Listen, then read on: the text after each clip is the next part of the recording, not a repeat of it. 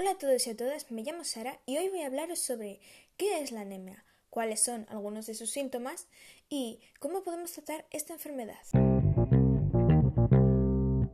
Sin más dilación, comencemos.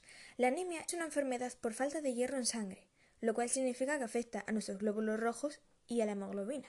El hierro produce la hemoglobina, que es lo que transporta el oxígeno por todo nuestro cuerpo.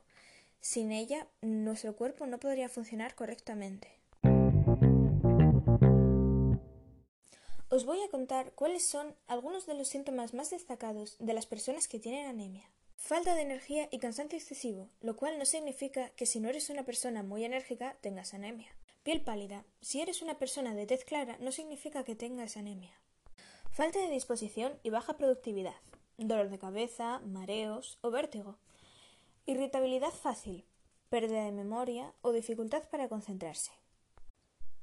Si tienes más de alguno de estos síntomas, consulta a un médico para que te recete un suplemento de hierro y te recomiende un cambio de dieta. ¿Cómo se puede tratar la anemia? La anemia se puede tratar de varias maneras.